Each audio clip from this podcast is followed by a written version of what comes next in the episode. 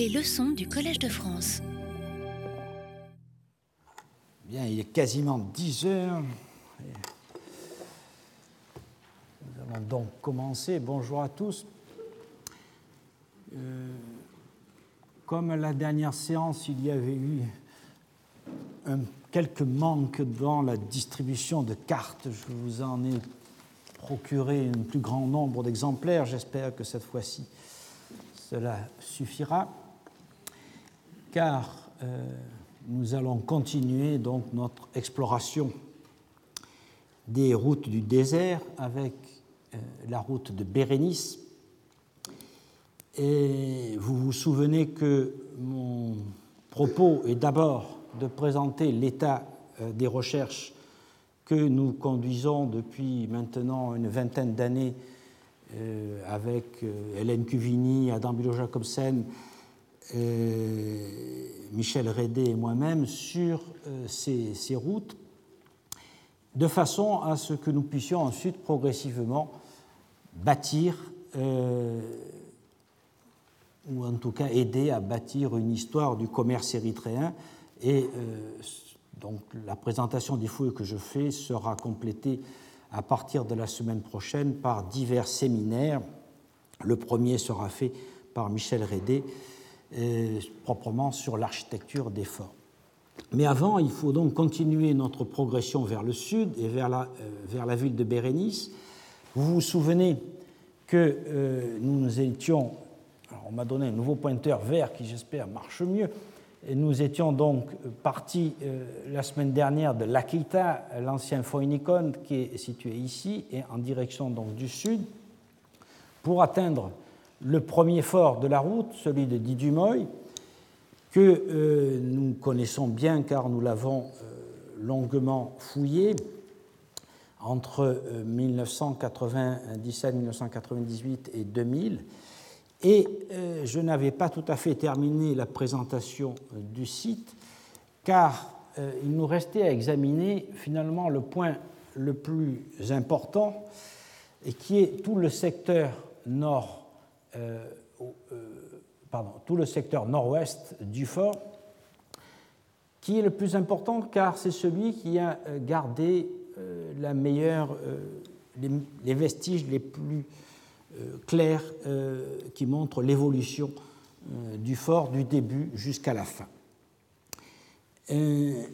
C'est non seulement la partie qui a gardé tous ces vestiges, mais c'est aussi la partie la mieux conservée. Vous voyez ici une vue d'ensemble de, ce secteur. Au moment où on a commencé les fouilles, on n'avait pas encore vidé la citerne qui est ici. Ici, nous sommes dans l'entrée. Vous reconnaissez les tours. Et c'est donc ce secteur nord-ouest que nous allons examiner maintenant. Dans la phase finale euh, du, site, c'est un secteur particulièrement important car il regroupe euh, certainement les appartements du commandant, du curateur, euh, et c'est donc le prétorium, et il est associé avec un sanctuaire qui est situé ici. Mais avant d'arriver à cette phase, il y a eu des phases antérieures. D'abord, une première phase immédiatement après la construction euh, euh, du fort qui a consisté à installer des casernements le long des murs. Ceci donc dans les années de la fin du, deuxième siècle, premier siècle après Jésus-Christ. Et euh, cet ensemble a été en partie déjà démoli très vite, soit euh, dans les années, euh, soit dans les années 90, soit vers la fin du 1er siècle, par la construction de la citerne numéro 4 qui a détruit les casernements qui étaient ici. Ça a fonctionné comme ceci pendant toute la première moitié du deuxième siècle et euh, il y a eu ensuite un abandon que nous avons constaté aussi dans, euh, vous vous souvenez, dans la stratigraphie du dépotoir.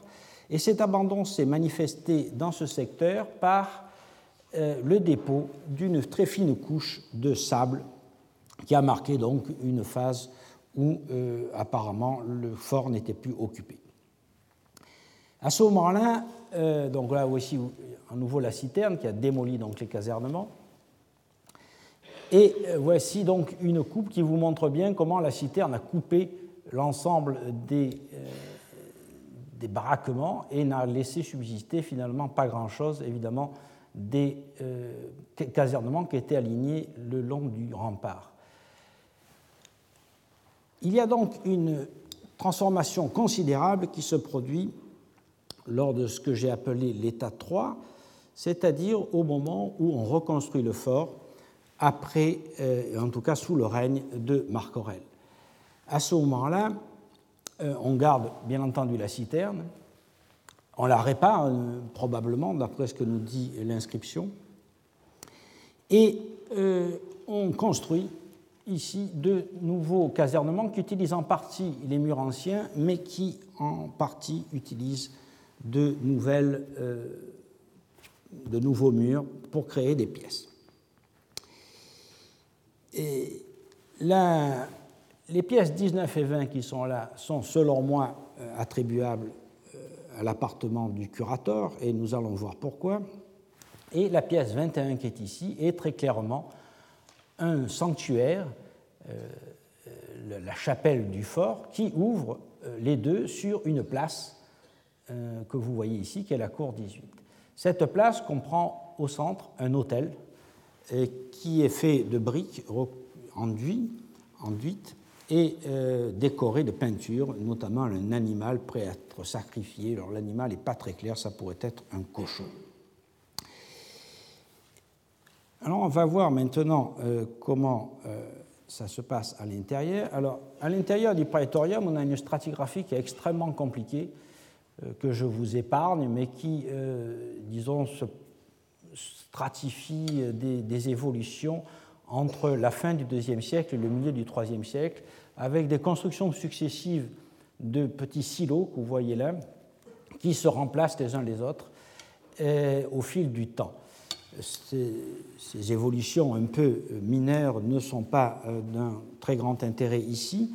ce qui est plus intéressant, c'est de voir que euh, les murs, à la différence de tous les autres du fort, étaient enduits de, terre recouvert de chaux et décoré de peintures, comme vous le voyez ici.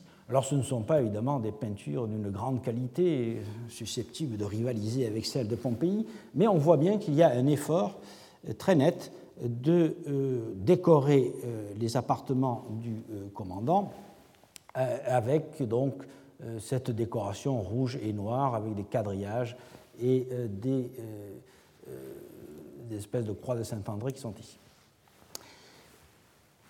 À côté, donc, on construit un sanctuaire qui est euh, principalement occupé donc, et utilisé au IIIe siècle. Ce sanctuaire euh, nous est parvenu dans un état relativement dégradé pour plusieurs raisons. D'une part, car nous allons le voir, il semble bien avoir été démoli euh, à la fin de l'Antiquité, j'imagine par des chrétiens qui ont voulu détruire le sanctuaire des idoles, et d'autre part parce qu'il a fait l'objet ultérieurement de pillages et, d'excavations que nous avons évidemment le plus grand mal à dater, mais qui ont dû se passer entre la fin de l'Antiquité et l'époque contemporaine. Et ils ont pénétré dans, dans, la salle par une porte axiale que vous voyez là, et devant se trouvait donc l'hôtel dont je vous ai parlé. Il est précédé, la, pièce est précédée d'une banquette qui est ici, et on accédait par un petit escalier ici aux pièces du prétorium.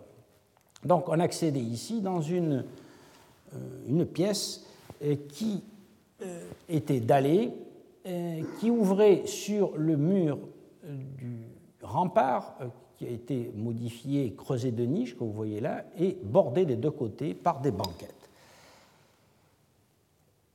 Les niches sont particulièrement euh, euh, intéressantes. Vous voyez qu'elles ont été creusées donc dans le rempart. Elles comportent une niche centrale qui devrait, qui devait abriter une statue probablement, deux niches latérales peut-être pour des statues, et on imagine que ces deux niches pourraient avoir abrité les statues ou des images des dioscures, puisque nous sommes dans le fort de Didumoy et que donc les Castor et Pollux étaient les divinités protectrices de ce fort. La niche centrale, elle, pourrait avoir été réservée à un dieu euh, plus important, euh, proprement euh, Jupiter, qualifié localement de grand Sérapis, et nous verrons par la suite, lorsque nous examinerons la même chapelle fouillée dans le fort de Dios, que nous avons une des preuves de l'adoration de euh, Zeus, Hélios, grand Sérapis, comme nous disent les inscriptions, c'est-à-dire un syncrétisme entre Zeus, euh, le Jupiter des Romains, et euh, le Sérapis, ce qui faisait que à la fois les occidentaux ou les hellénophones ou les, les, Grecs qui habitaient en Égypte et les Égyptiens eux-mêmes se retrouvaient en quelque sorte dans un culte qui était commun. Alors on n'a pas la certitude que euh, la, niche centrale ait été destinée à cette divinité, mais on a retrouvé, nous allons le voir par la suite, quand même quelques éléments. Euh, une inscription qui fait allusion à Sérapis, une tête de euh, statue, et donc on a quand même une assez bonne probabilité. la chapelle était décorée de peintures, malheureusement très mal conservées du fait de, euh, des pillages successifs. Ici, on a trouvé, nous allons le voir, une frise de soldats qui, avec des boucliers qui marchent et qui se dirigent visiblement vers euh, l'hôtel principal. Et, il y avait ici toute une série d'inscriptions, malheureusement en grande partie effacées, et qui sont en fait des procinèmes, des actes d'adoration euh, devant les dieux. Alors voici la peinture de de la frise de soldat. Vous voyez qu'elle est très très mal conservée, mais on reconnaît très bien la partie inférieure d'un soldat avec ses jambes qui sont ici. Euh, le bas euh, de la côte de maille, euh, qui est représenté de cette façon, et le bouclier. Et on, distingue à peine le suivant qui est situé ici. Et il faut donc imaginer une frise de, soldats un peu du même type que celle qui est connue dans la chapelle dite des tétrarques euh, à euh, Luxor, où euh, on a donc une procession de cavaliers, en l'occurrence, qui tiennent leur cheval par la bride et qui se dirigent vers les figures centrales de, des tétrarques qui sont figurées au fond de la chapelle de Luxor. temple de Luxor qui, à l'époque qui nous intéresse, est transformé en camp romain et donc la comparaison euh, se justifie pleinement. Dit Dumont, la découverte dans les déblais de cette pièce d'une plaque de schiste qui représente un cavalier cuirassé, sans doute l'un des castores, ici, euh, nous paraît répondre euh, à ce schéma iconographique et donc on doit imaginer que les frises de, soldats se dirigent vers ces images divines. Alors malheureusement, nous n'avons que ce petit fragment, mais on reconnaît assez bien un, personnage masculin assez jeune, euh, cuirassé, qui tient le cheval par la bride, ce qui est une représentation classique euh, de l'un des dioscures. Mais comme je vous l'ai dit, plusieurs statues renvoient euh, au culte de Sérapis. C'est le cas par exemple de cette tête de statuette qui peut-être faisait partie de la statuette qui était dans la niche centrale mais nous avons aussi trouvé des fragments de statuettes représentant euh, Sérapis et Apocrate, des tables d'offrande, un sphinx euh, qui montrait qu'on a adoré donc les dieux égyptiens et également une petite tête qui pourrait euh, appartenir à une statue d'Isis. Malheureusement, tous ces éléments étaient complètement dispersés à la fois dans le sable et dans les gravats du sanctuaire lui-même et autour, notamment dans la citerne, car ils avaient été jetés au moment de la destruction euh, du sanctuaire. À côté de, des niches centrales que vous voyez là, il y avait aussi sur les banquettes des hôtels secondaires à probablement d'autres divinités. Alors on peut penser à Isis, mais on n'en a pas la preuve.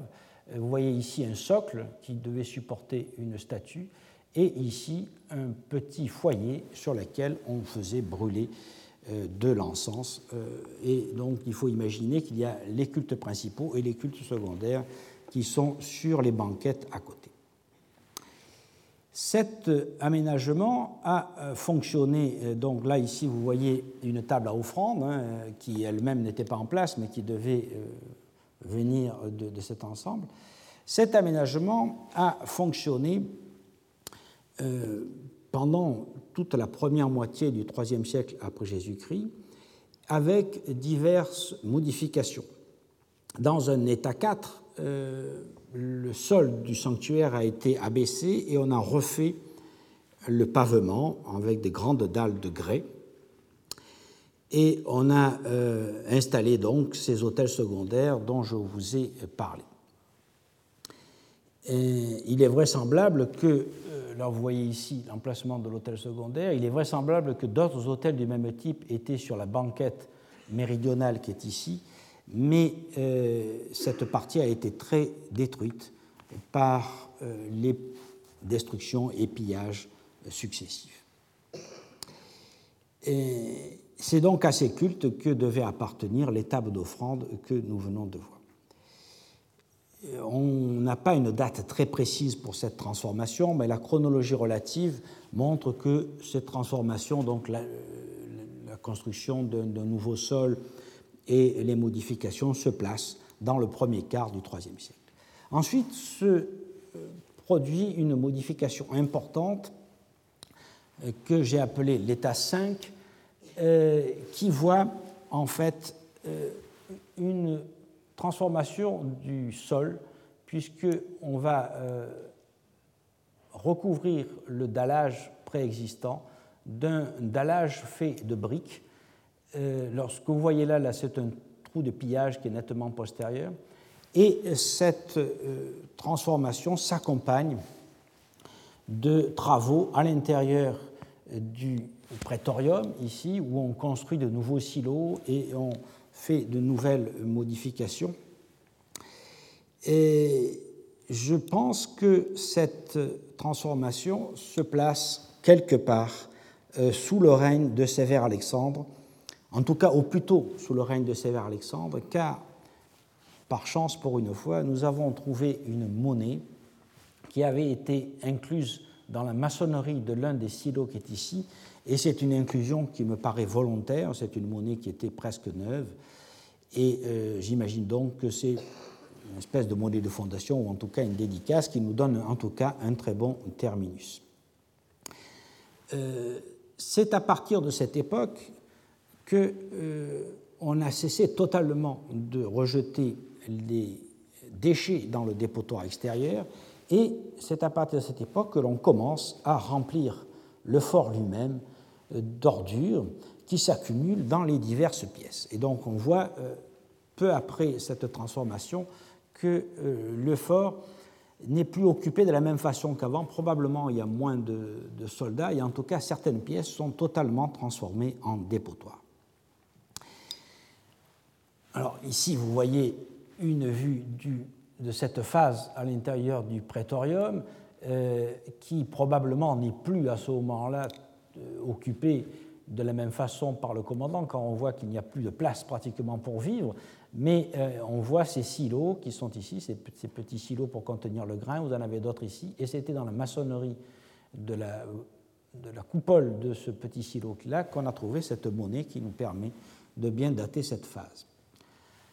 Alors vous voyez ici euh, une coupe de l'ensemble euh, du, fort avec le rempart ici, son chemin de ronde, les premiers niveaux du praetorium qui sont situés ici, et euh, cette phase 5 qui est euh, caractérisée par cet ensemble de couches, et ici par le dallage en briques euh, qui se substitue et qui se superpose au dallage de pierre qui était auparavant. Alors voici ce dallage de briques. Nous le verrons un dallage du même type dans le fort de Dios, qui est donc une réflexion certainement dans le, au début du deuxième quart du troisième siècle de l'ensemble. Et vous remarquez ici ce, trou, la destruction du socle qui devait supporter les statues ici, qui est évidemment nettement postérieur. Suit ensuite une phase euh, qui correspond donc au dernier aménagement et phase qui doit être à peu près contemporaine.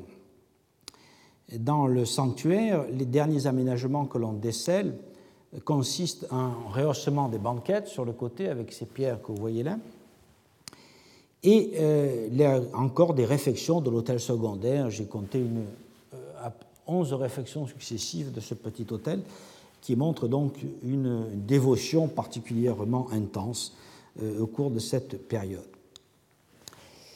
Et, donc euh, cette utilisation dans le second quart du IIIe siècle me paraît correspondre aux dernières phases d'utilisation. Ensuite, il y a la phase d'abandon, et euh, il est clair que lors de l'abandon, le sanctuaire était propre, alors que toutes les pièces environnantes sont remplies de déchets aucun déchet n'avait été jeté, ce qui implique que jusqu'à la désaffectation du fort, le sanctuaire a fait l'objet d'un entretien constant, euh, à la différence donc des pièces avoisinantes. Plus tard, le sanctuaire a été pillé euh, et le, mobilier a été jeté à l'extérieur. On a trouvé une table d'hôtel fracassée euh, dans la cour qui était devant, et donc une excavation que vous voyez là a été creusée au centre de la pièce, mais je ne saurais pas dire si cette excavation date de la période de destruction du sanctuaire ou si c'est une excavation faite par euh, les populations du désert à une époque beaucoup plus récente, peut-être à la recherche d'un trésor euh, qu'on imaginait évidemment être caché sous l'autel. En tout cas, on n'a pas tellement d'éléments pour dater euh, le pillage, euh, mais euh, l'acharnement qui a été mis à détruire les tables euh, d'offrandes, les statues et les inscriptions me semble être le fait de, des premiers chrétiens qui ont semble s'être acharnés sur plusieurs sanctuaires des, forts de la route.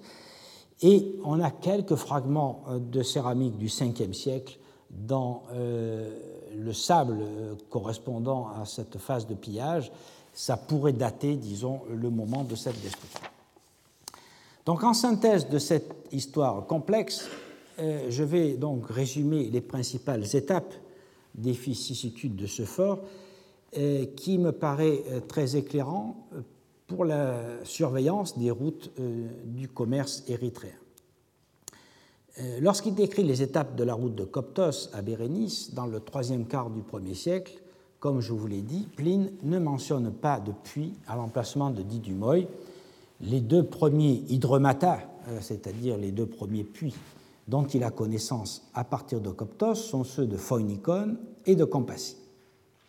Entre les deux, donc, nous avons vu que les caravanes devaient bivouaquer in monte, c'est-à-dire en plein désert, et euh, nous allons voir tout de suite après que euh, le Panéon du Wadi Meni, qui est situé à 14 km au sud de Didumoy, a toute chance d'être un de ces endroits euh, où l'on faisait halte entre Phoinikon et Campassi.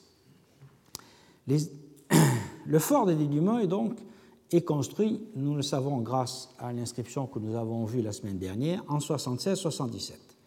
Dans le cadre d'une campagne de construction des présidia, euh, qui sont provus donc de puits, hydromata et de citernes, l'acquis. Euh, nous avons des dédicaces euh, quasiment identiques pour le fort d'Aphroditès que nous allons voir tout à l'heure et pour le fort de Sychaïte qui est à côté de Bérénice. Mais j'ai pensé aussi que cette série de forts, qui est donc bien datée par les inscriptions, devait être augmentée, probablement de celui de Crocodilo et de Maximianon sur la route de Myosormos, et presque certainement aussi, je dirais même certainement, pour le premier fort de Dios qui est situé sur la route de Bérénice, que nous allons voir tout à l'heure, et, qui est situé donc au sud de Compassie.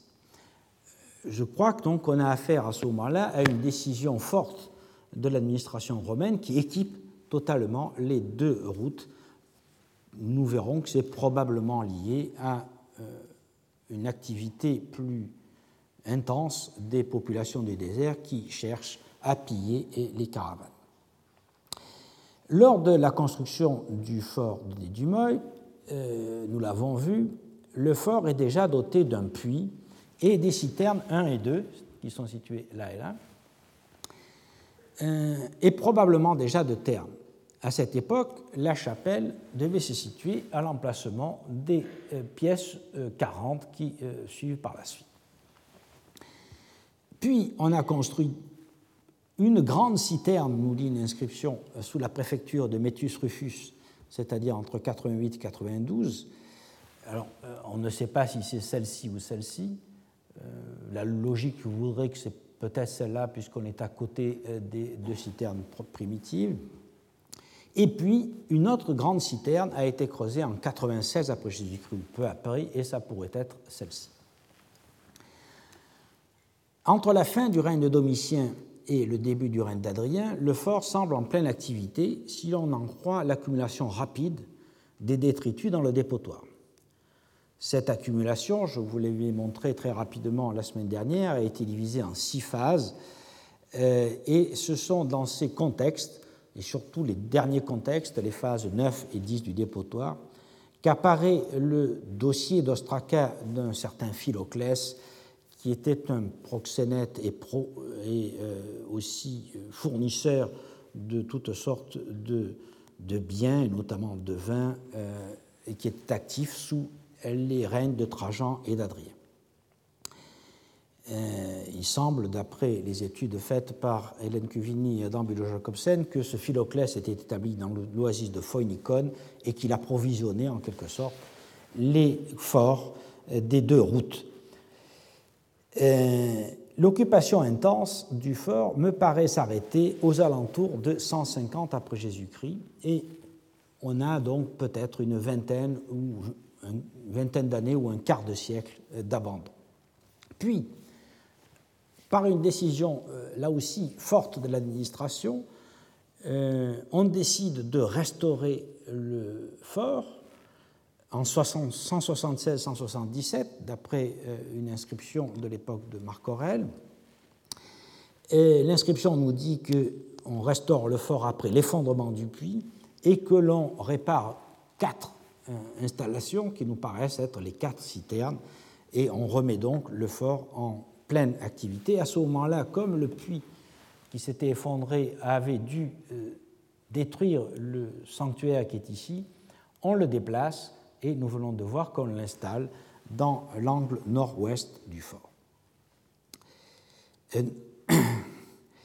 Dans les dernières années d'occupation du présidium, comme nous l'avons vu, on ne jette plus les ordures sur le dépotoir extérieur, mais dans les pièces à l'intérieur du fort, ce qui euh, euh, condamne certaines d'entre elles et qui nous permet donc de dater certaines évolutions finales. Le document le plus tardif bien daté que nous ayons est euh, l'ostracon de Didumoy 29, qui est daté de 236. C'est une lettre circulaire qui a été adressée aux curatores, c'est-à-dire aux commandants des présidia de la route de Bérénice, et qui leur demande, cette lettre, d'informer les soldats que l'empereur Maximin le Thrace vient d'associer son fils à l'Empire.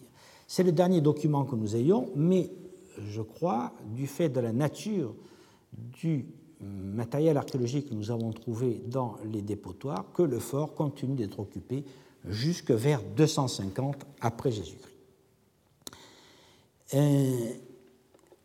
À la fin de l'occupation, j'ai l'impression que toute la partie arrière du fort, qui est totalement remplie d'ordures, est pratiquement abandonnée, et que les derniers soldats en poste n'occupent plus que la partie avant du fort, la zone de l'ancien euh, prétorium, la zone du sanctuaire, qui, comme je vous l'ai dit, reste occupée euh, jusqu'à euh, la fin.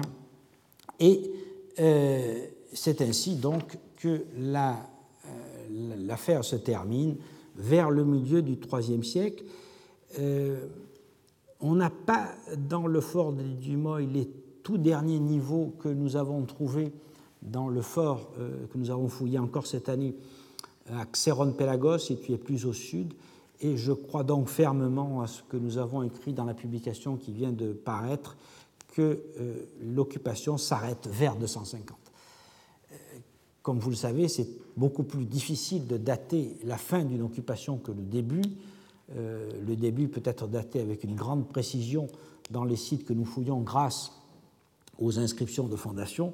La fin est, plus délicate à, prouver car tout ce que nous pouvons dire, c'est que le fort a été abandonné après une certaine époque et pas véritablement telle année. Mais l'absence euh, notamment de certains types d'amphores de silicie et euh, d'imitations d'amphores de Gaulle fabriquées en Syrie vers le milieu du IIIe siècle me fait penser que nous ne dépassons pas les années 245-250 après Jésus-Christ.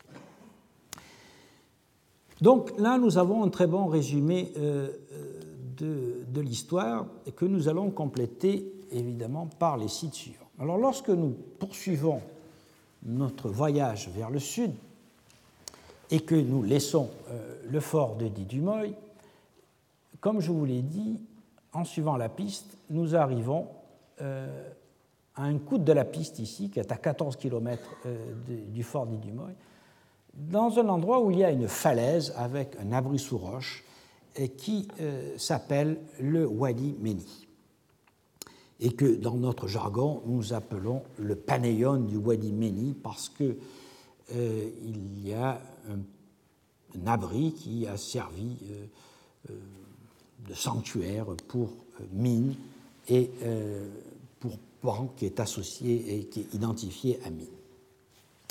Alors il s'agit d'une petite falaise euh, de grès, comme vous voyez là, qui procure euh, un bon abri pour les heures chaudes de la journée, puisqu'on y est à l'ombre. Et le pied de la falaise et l'abri euh, a donc toujours servi aux hommes qui voyageaient dans ce secteur pour se reposer. Ils ont d'abord gravé des animaux sur les parois, et c'est d'ailleurs l'étude de ces euh, gravures d'époque difficile à déterminer, mais probablement euh, préhistorique, euh, qu'avait conduit l'ethnographe allemand Winkler à relever des graffitis grecs et latins qui étaient associés à ces gravures.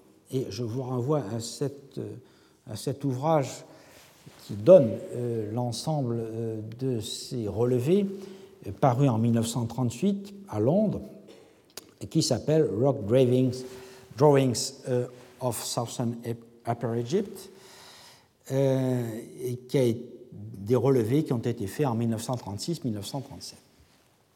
À partir de ces relevés, Meredith, en 1954, avait publié les textes inscrits et euh, dans un article qui avait évidemment fait sensation, parce que vous allez voir que les textes sont tout à fait essentiels, euh, un article qui s'appelle Inscription from the Berenice Road, paru dans la Chronique d'Égypte 29 euh, en 1954, et qui a été repris ensuite par André Bernand lorsqu'il a fait son recueil sur les inscriptions du désert qui s'appelle Pan du désert. Les inscriptions n'ont été revues qu'en 1989 par Federico de Romanis, qui avait profité euh, de euh, l'équipe américaine qui prospectait cette zone euh, pour effectuer avec leur appui des relevés et des photographies qu'il a publiées dans son ouvrage que nous aurons l'occasion de citer souvent par la suite, qui s'appelle Cassia Cinnamono Ossidiana, Uomini e Merci euh, tra Oceano Indiano et Méditerraneo, publié à Rome en 1996. Enfin, euh, Adam Bülow-Jacobsen, Hélène Cuvini et Frédéric Collin, qui s'est occupé de la période pharaonique, ont pu mener une campagne de relevé systématique lorsque nous avons fouillé le fort d'Edi Dumoy. Ils en ont tiré un article qui fait le point définitif sur les inscriptions de cette zone, et avec une contribution pour les inscriptions sud-arabiques euh, de Christian Robin et pour les inscriptions nabatéennes de Leila Némé, un, article qui s'appelle Inscriptions rupestres vues et revues dans le désert de Bérénice, paru dans le bulletin de l'Institut français d'archéologie orientale 99, euh, euh, et qui donc donne le point définitif. Et c'est cet article, évidemment, que je vais suivre pas à pas euh, pour vous relater les principaux points qu'il faut retenir. Le panéon donc du Wadi Meni, vous le voyez ici, est situé au pied de cette falaise et comporte euh, principalement euh, des rochers qui se sont éboulés et qui ont offert des anfractuosités où on peut se glisser et se mettre donc à l'abri de la euh, chaleur.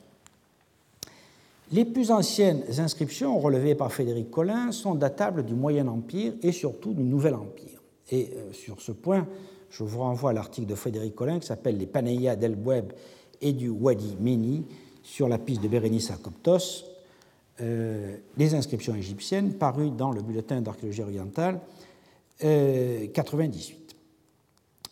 Euh, euh, les voyageurs qui venaient de Thèbes à cette époque-là se mettaient sous la protection de mines, qui est d'ailleurs représentée sur les parois de l'abri. Alors ici, vous voyez une vue de l'intérieur de l'abri, vous voyez que c'est tout petit, ça fait à peine 3, 3, mètres ou 4 mètres de longueur et moins de 2 mètres de largeur, mais ça suffit pour se mettre à l'abri des euh, chaleurs très importantes et vous remarquez ici que toutes les parois de grès sont recouvertes d'inscriptions.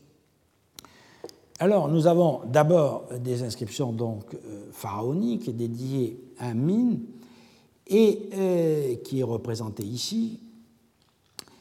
Et Frédéric Collin pense que les voyageurs de cette époque-là, c'est-à-dire du Nouvel Empire, venaient dans le désert à la recherche de ressources minérales euh, et il en trouve un indice dans le fait qu'un des graffitis a été euh, réalisé par un personnage originaire de Der el Médine et donc du village d'artisans de la nécropole royale. Et on pense donc que ces voyageurs faisaient des tournées d'exploration à la recherche de euh, minéraux qui étaient utilisés ensuite pour la décoration des tombes. aucun graffito n'est daté de la période proprement ptolémaïque. À cette époque, en effet, le trafic vers Bérénice ne passe pas sur la piste qui mène à Coptos, mais par celle qui conduisait à Apollonopolis Magna, c'est-à-dire à Edfou. En revanche, à partir de la fin de l'époque augustéenne et jusque sous Claude, le Panéon est très fréquenté par les voyageurs qui ont lisé des graffitis, euh, notamment de bateaux. Et vous voyez ici l'exemple de, ces graffitis. Donc on est euh, évidemment dans cette ambiance maritime. Ce sont des gens qui vont s'embarquer hein, ou qui reviennent d'Inde. Et euh, ces graffitis donc, sont accompagnés d'un certain nombre d'inscriptions. Ces inscriptions se répartissent en deux périodes principales. La fin du 1er siècle avant Jésus-Christ, l'extrême fin du 1er siècle, et la première moitié du 1er siècle après Jésus-Christ, qui totalise 35 inscriptions, et la fin euh, du IVe siècle jusqu'au VIe siècle, qui totalise 16 inscriptions. Dans la première série, il faut examiner les principales, euh, en suivant pas à pas les commentaires euh, d'Hélène Cuvini d'Adam Jacobsen. La première inscription, datée, a été écrite par un certain Lodanès, que vous pouvez euh, lire très clairement, Lodanès, Calpurniu Moscas. Euh, donc, euh, qui était esclave d'un certain Calpurnius Moscas, et l'inscription est datée de l'an 27 de César, le 30 Fauphi, c'est-à-dire le 27 octobre 4 avant Jésus-Christ. Ce Lodanès était un esclave d'origine arabe d'un affranchi ou d'un descendant d'affranchi que Federico de Romanis a mis en relation avec la puissante famille des Calpurnii de Pouzol. Ces Calpurnii s'étaient enrichis de façon très importante dans le commerce, probablement le commerce des épices et des aromates euh, venus euh, importés d'Arabie et de la Corne de l'Afrique, voire d'Inde, ils s'étaient enrichis tellement qu'ils avaient pu construire à leurs frais le Capitole en marbre de Puzzol, que vous voyez ici, qui a été ensuite englobé dans la cathédrale et qui aujourd'hui est en partie dégagé et donc qui sera bientôt visitable. Capitole en, marbre, donc vous imaginez une dépense absolument colossale qui a valu à l'un des Calpurnii d'avoir gagné le surnom de Capitolinus euh, en souvenir donc euh, et en hommage à cette dépense évergétique somptuaire. Dix ans après euh, la première inscription, à peu près, deux ans après, pardon, entre le 25 février et le 26 mars 2 avant Jésus-Christ, un certain Gaius Numidus Eros a écrit une inscription en latin qui dit Gaius Numidus Eros a été ici l'an 28 de César en revenant d'Inde au mois de Famenot. Et euh, vous voyez, c'est cette inscription qui est euh, située ici, Gaius Numidus Eros, hic, fuit, etc. Cette inscription est essentielle pour deux raisons, même trois raisons. La première, et la date euh, qui coïncide euh, là aussi avec le boom des importations d'aromates arabes et indiens. La mention explicite du retour de l'Inde et le nom de Numidus.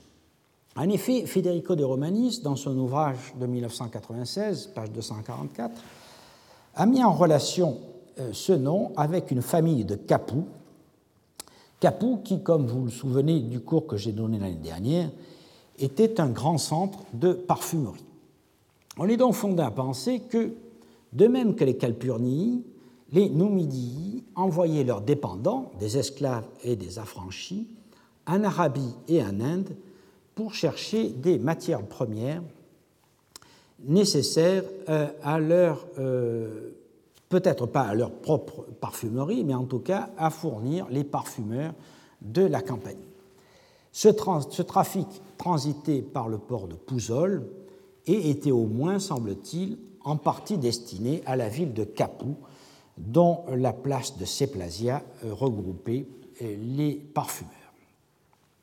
Donc là, euh, on a en quelque sorte les tenants et les aboutissants de ce commerce. Commerce qui continue dans les années successives, puisque huit années après, le 2 ou le 5 juillet 6 après Jésus-Christ, un certain Lysas, a gravé deux inscriptions. Alors vous voyez ici une première inscription en, latin et une autre en grec. celle en latin euh, dit ceci Lisa Publiani Plocami Weni et donne ensuite la date, donc ça veut dire Lysas, esclave de Publius Anus Plocamus. Il dit Je suis venu ici en l'an 35, le troisième jour avant les nonnes de juillet. L'inscription grecque dit à peu près la même chose avec une erreur de date près, euh, mais on est toujours quand même dans la 35e année de César. L'important pour nous, c'est que Lysas appartenait à un certain Publius Anus Plocamus. Or, ce personnage est un homonyme, euh, ou peut-être le même personnage, euh, d'un Nanius Procamus, qui était rédemptor du Vectigal Maris Robris sous Claude, et euh, donc, euh, en quelque sorte, le fermier euh, des impôts pris sur le commerce de la mer Rouge. Ce personnage est connu par un passage de Pline dans l'Histoire naturelle, livre 6, paragraphe 84-85, Passage bien connu qui raconte qu'un des affranchis de Publius Annius Poccamus euh, a été détourné par une tempête vers Ceylan. Alors ce pourrait être le même personnage, ou peut-être un parent, mais quoi qu'il en soit, ça indique que la famille des Anni Plocami avait des intérêts forts dans le trafic érythréen euh, dans la première moitié du 1er siècle après Jésus-Christ. L'inscription est d'ailleurs complétée par une autre euh, d'un certain Taliarchus, qui était esclave de Gaius Numidus et, qui euh, a été également dans cette même grotte à la même époque. D'autres inscriptions s'échelonnent dans la première moitié du 1er siècle après Jésus-Christ, comme celle de Sostratos, fils de Démétrios, euh, d'Apollonios, fils d'Éparchos, euh, qui, est datée de l'an 21 du règne d'Auguste ou de Tibère, c'est-à-dire vers 10 avant Jésus-Christ ou vers 34-35 après. Vous voyez ici Sostratos, Démétrios, etc. Et il y en a, bon, comme je vous l'ai dit, 35 de ce type-là. Nous n'allons pas les voir tous, je vous renvoie donc à l'article paru dans le bulletin d'archéologie orientale. Dans la même période sont également datables deux graffitis nabatéens qui ont été étudiés par Leila Némé et dont un qui euh, dit que soit commémoré chaque nabatéen en bien et en tout cas qui prouve que le euh, trafic à travers le désert n'était pas seulement le fait d'esclaves des grandes familles euh, romaines, mais aussi de populations arabes installées de l'autre côté de la mer Rouge. Donc, comme je vous l'ai dit, après le milieu du 1er siècle, après Jésus-Christ, les graffitis cessent, ce qui implique que les caravanes ne font plus étape dans le Panéon, mais probablement dans les présidia qui sont construits à cette époque-là.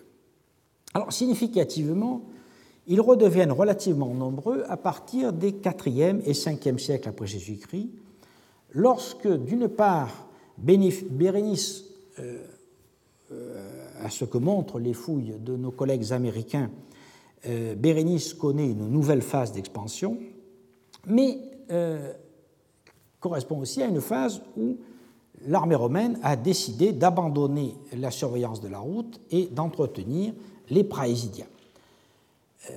Donc à ce moment-là, le panéon retrouve sa fonction naturelle et originelle qui sert donc de lieu euh, de bivouac, ou en tout cas de halte, euh, sur la longue route qui menait de Bérénice à Coptos. Parmi les 16 inscriptions de cette époque, il faut en mentionner deux qui sont euh, significatives. La première concerne probablement un certain Érémis qui, donne, euh, qui fait une dédicace euh, en euh, disant Bonne chance à toi, Théoctistos, dans lequel Théoctistos serait le nom d'un bateau qui irait en Inde. Et une autre, écrite par un certain Mélicos, ici, qui raconte qu'il a cheminé sans encombre depuis Bérénice durant 13 jours ce qui euh, est une indication évidemment de la durée du voyage, plus longue que celle que nous donne Pline, et, euh, puisque là on est euh, aux deux tiers seulement de la route, et qu'il reste aux personnages venant de Bérénice encore tout le secteur du Wadimeni à remonter jusqu'à Phoenikon, et ensuite les dernières étapes entre Phoenikon et, et alors continuons notre euh, route dans un secteur qui est très dense de vestiges, puisque euh, si on suivait le Wadi Meni, on aboutirait aussi au Birmeni, qui est en fait un cul-de-sac dans les montagnes et qui donc n'a jamais véritablement servi de voie de passage.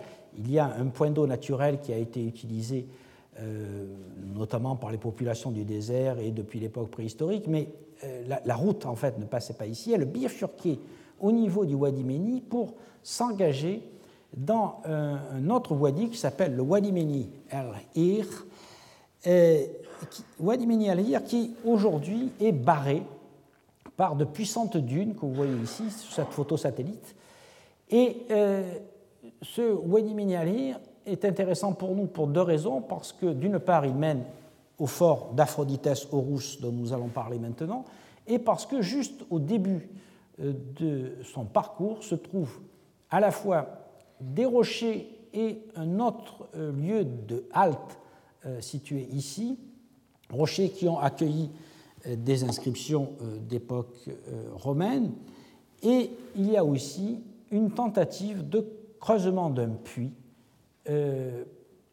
probablement datable du IVe siècle après Jésus-Christ.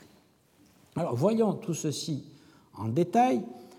Euh, d'abord, la zone avec euh, les rochers qui sont à l'ombre, comme vous le voyez ici, et les, ces, beaux rochers qui étaient avec de belles faces verticales, parfaits pour recevoir des inscriptions, et euh, qui ont donc marqué là aussi un lieu d'étape.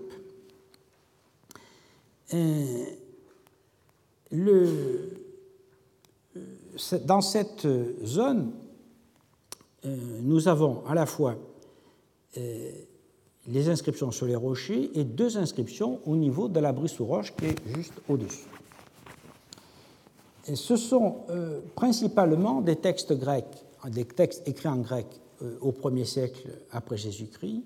Il y a aussi deux graffitis nabatéens et trois graffitis sud-arabiques, dont un emblème de la tribu de Himyar, qui est l'une des tribus du Yémen, qui sont aussi datables de la même époque. Et puis, de la même façon que dans le Panayon du Wadi Meni, après une phase où il n'y a aucune inscription, on a à nouveau un tout petit groupe, là pour le coup de deux inscriptions qui sont des monogrammes d'époque byzantine. Les inscriptions les plus significatives, qui sont euh, donc situées sur ce rocher qu'on voit là, sont celles d'une part de Titus Vestorius Ialisos, qui a euh, euh, inscrit son nom en l'an 8 de Tibère César Auguste, euh, Titus euh, Vestorius Ialisos a un nom qui nous interpelle, puisqu'il s'agit d'un affranchi de la famille des euh, Vestorii. Et Vestorius était un célèbre affairiste et financier de Pouzol, à nouveau, bien connu par la correspondance de Cicéron. Et c'est un personnage qui euh, investissait euh, à la fois dans des prêts, mais aussi dans ce qu'on pourrait appeler une espèce de proto-industrie, euh, dans la mesure où il avait installé à Pouzol et probablement à Cume, qui est la ville voisine, des ateliers d'une certaine importance, fabriquant un colorant bleu à partir d'une recette égyptienne qu'il avait dû, disons, trouver ou se faire informer à Alexandrie. Et euh, ce Vestorius donc, avait fait fortune en euh, vendant ce colorant bleu qui servait notamment dans la décoration murale.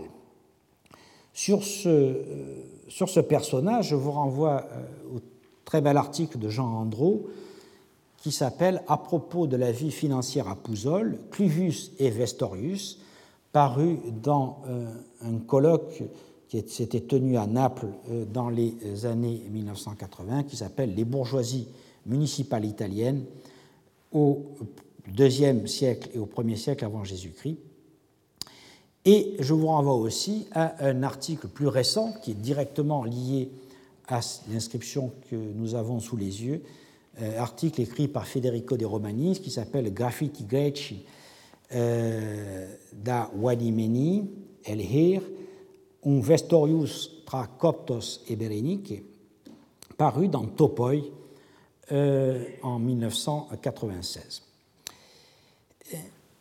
Donc, outre ce personnage, qui évidemment nous renvoie encore euh, à ces commerçants de Pouzol, euh, il y en a un autre qui est tout à fait intéressant puisqu'il nous rapporte, notre graffiti nous rapporte le nom d'un certain Mamilius Mares, dont le gentilis, c'est-à-dire le nom Mamilius, se retrouve dans plusieurs ostracas des archives de l'entreprise de transport de Nicanor, dont les euh, archives ont été trouvées euh, à Coptos à la fin du, siècle, à la fin du siècle, entreprise qui faisait le transport de marchandises entre Coptos, Bérénice et Myosormos sous Claude et Néron. Donc on voit que grâce à ces personnages, le puzzle commence à se euh, se, compléter. La répartition chronologique, comme nous l'avons vu, est donc similaire à celle du Panion du Wadi Meni, et il est clair que cette zone du coude du Wadi a servi de halte pour des caravanes sûrement très importantes, ces haltes in monte euh, que, euh, dont nous parle Pline. Et c'était évidemment avant que euh, les forts entrent en activité, et de fait, le fort suivant est situé à 13 km de là, et, ceci euh, s'appelle Aphrodites Horus.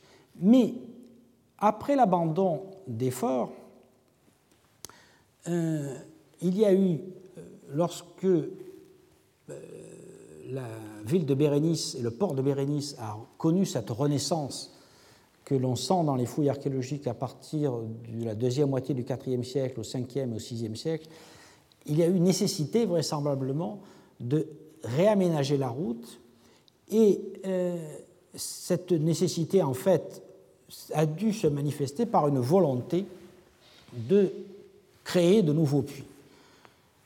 Alors il est vraisemblable que euh, à cette époque-là, le puits de Didumoy devait être ensablé, et euh, vraisemblablement aussi celui d'Aphrodite Horus. Et donc, l'administration a peut-être décidé de créer un nouveau puits entre les deux stations. On va voir euh, la carte. Ici, vous voyez le, fort de Didumoy est situé ici, celui d'Aphrodite Horus sera ce, point rouge-là, le panion du Wadi Meni est ici, et entre les deux, donc à mi-distance, on a décidé de creuser un nouveau puits. C'est comme ça que euh, l'équipe d'Henry Wright euh, qui a prospecté la zone a interprété cette construction curieuse qui est euh, au milieu du Wadi Menirhir, construction qui se compose de deux énormes masses de déblais autour d'une zone centrale, donc on imagine qu'on a essayé de faire un trou ici, et puis flanquée de quelques euh, baraquements, dont un avec une banquette, que vous voyez là, qui est interprété comme euh, l'abri des ouvriers qui creusaient le puits. Euh, le matériel associé à, ces dépôts, autant qu'on puisse le voir dans le rapport d'Henry Wright, est, datable du IVe siècle après Jésus-Christ il semble que c'était une faillite dans la mesure où euh, on a très très peu de matériel associé, on a l'impression que rien ne s'est développé, il est même probable que le puits n'a jamais euh, été creusé à la profondeur suffisante pour atteindre le niveau de l'eau. Et euh, en tout cas, on a très peu de traces de fréquentation, donc il est vraisemblable que cette entreprise n'a pas fonctionné. Et nous allons donc maintenant, après avoir quitté, donc je vous rappelle que la tentative de creusement du puits est située ici, dans cette grande euh, nappe blanche qui correspond aux alluvions du Wadi bloqués par euh, les grandes dunes qui sont ici. Et nous allons suivre donc la route jusqu'au prochain fort euh, qui est situé à 13 km de là, en suivant cette piste, et qui est donc appelé dans les textes Aphrodites Horus voici quelques images de la piste. Voyez la zone euh, qui est barrée aujourd'hui par euh, des dunes de sable très importantes qui ont expliqué que longtemps le fort d'Aphroditès a été euh, difficile d'accès, en tout cas par les moyens modernes avec des, voitures, mais il est évidemment toujours accessible par chameau. Et voici donc l'emplacement du fort d'Aphrodite Rousse au centre d'une conque au milieu des montagnes. Mais il est 11 heures et nous allons prendre 5 minutes de pause avant d'attaquer le mont d'Aphrodite.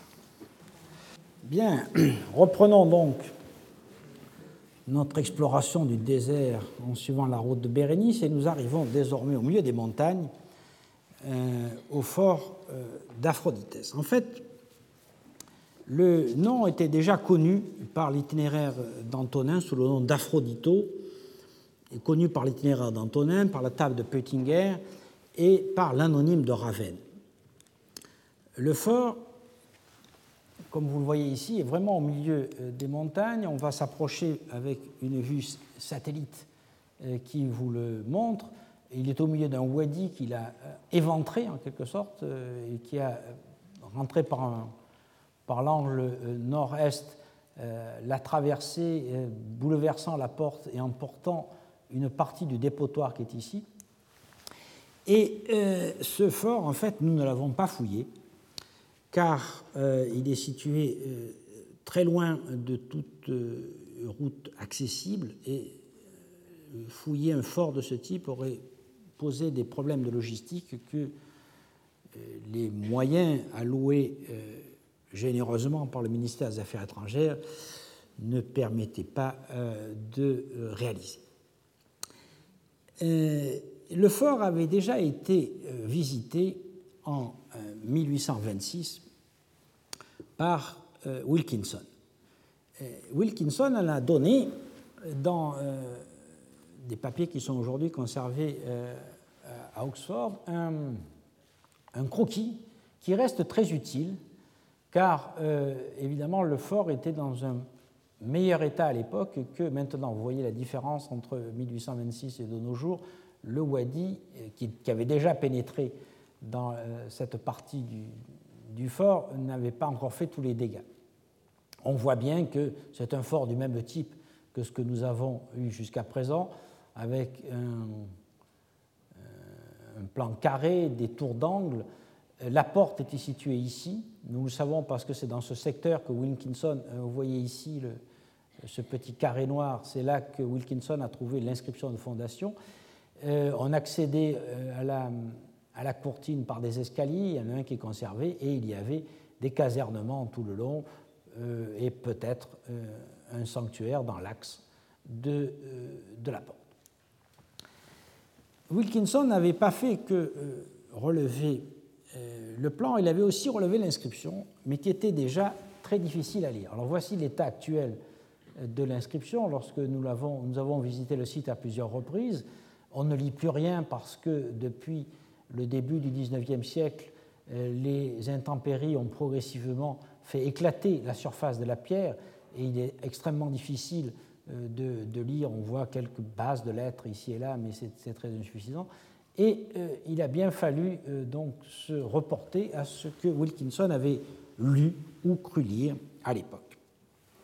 Et en fait, comme je vous l'ai déjà dit à plusieurs reprises, l'inscription n'a pu être véritablement restituée, même si elle avait déjà été interprétée une première fois par Meredith, elle n'a pu être véritablement restituée qu'après la découverte de l'inscription de Sikait euh, et, donc euh, ne peut se comprendre véritablement que grâce à cette inscription de Sikait, euh, et en comparaison aussi avec celle de Dumoy, dans l'article donc écrit par Roger Bagnal, Hélène Cuvigny et Adam Bulo-Jacobsen, qui s'appelle Security in Water on the Eastern Desert Roads, the Prefect Julius Ursus and the Construction of Presidia under Vespasian paru dans Journal of Roman Archaeology en 2001. donc, comme a dit Dumoy, le texte indique que c'est sur l'ordre de euh, Lucius Iulius Ursus, préfet d'Égypte, revenant de Bérénice, qu'on a cherché de l'eau, creusé un puits et une citerne et construit une forteresse autour. Donc nous sommes toujours dans la même période, c'est-à-dire dans la neuvième année de Vespasien, soit en 76-77. Le fort, donc, euh, n'a pas été fouillé. Je vous en donne quand même quelques images. Euh, vous voyez ici la partie centrale où devait se situer le puits, euh, l'angle sud-ouest où Wilkinson dessine un, escalier qui n'est plus visible aujourd'hui mais qui est recouvert de sable. Et voici une vue de la zone de la porte avec le, le linteau et l'inscription et le reste des casernements adossés au rempart. Ici, une vue un peu plus rapprochée dans la zone euh, qui est la mieux conservée, avec l'emplacement de l'escalier. Et ici, le dépotoir qui est éventré par le wadi, en partie abîmé aussi par des coups de bulldozer récents, et qui montre une stratigraphie extrêmement fine, tout à fait identique à celle que nous avons rencontrée sur les euh, sites de Didumoy et celle que nous allons voir maintenant à Dios, euh, mais euh, que, nous, comme je vous le dis, nous n'avons pas fouillé. Tout ce que j'ai pu voir, c'est que le mobilier visible en surface est à peu près similaire au dernier niveau de Didumoy, et il est donc vraisemblable que l'histoire du fort d'Aphroditès est très similaire à celle du fort de Dumoy, c'est-à-dire construction en 76-77 et abandon vers 250. Si nous poursuivons notre route après Aphroditès Rousse à travers les montagnes, Nous allons traverser donc divers wadis et suivre une gorge qui va nous conduire dans le fort de Compassie. Compassie, que vous voyez ici, est une fondation ancienne qui conjugue deux atouts. D'abord, il y a de l'eau à proximité, car nous sommes dans une gorge et la nappe phréatique est assez proche, et d'autre part, il y a des mines d'or. Une prospection récente, réalisée par Rosemary et Dietrich Klemm et publiée dans l'ouvrage qui, vient, euh, qui vient de sortir de presse à Heidelberg euh, et à Berlin, euh, qui s'appelle Gold and Gold Mining in Ancient Egypt and Nubia, Geoarchaeology of the Ancient Gold Mining Sites in the Egyptian and Sudanese Eastern Deserts, paru en 2013, donc proprement cette année, donne une vision générale de l'exploitation de l'or dans ce secteur. Ils ont repéré euh, au nord de euh, Compassie, dans, là vous voyez une, vue satellite, dans ce le, le, fort romain, c'est ce carré vert qui est ici. et donc là, c'est la piste qui arrive depuis Bérénice.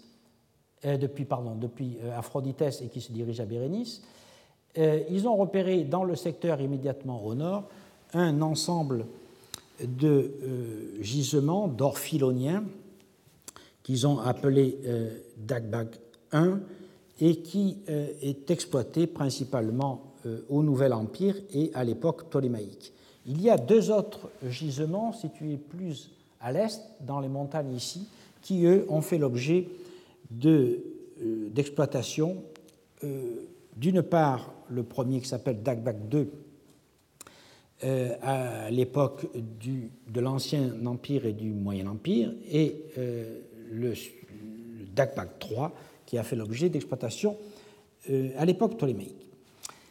Plus au, au, sud, autour de ce qui va devenir le fort romain, on a aussi des traces d'exploitation de, l'or qui sont principalement euh, d'époque ptolémaïque.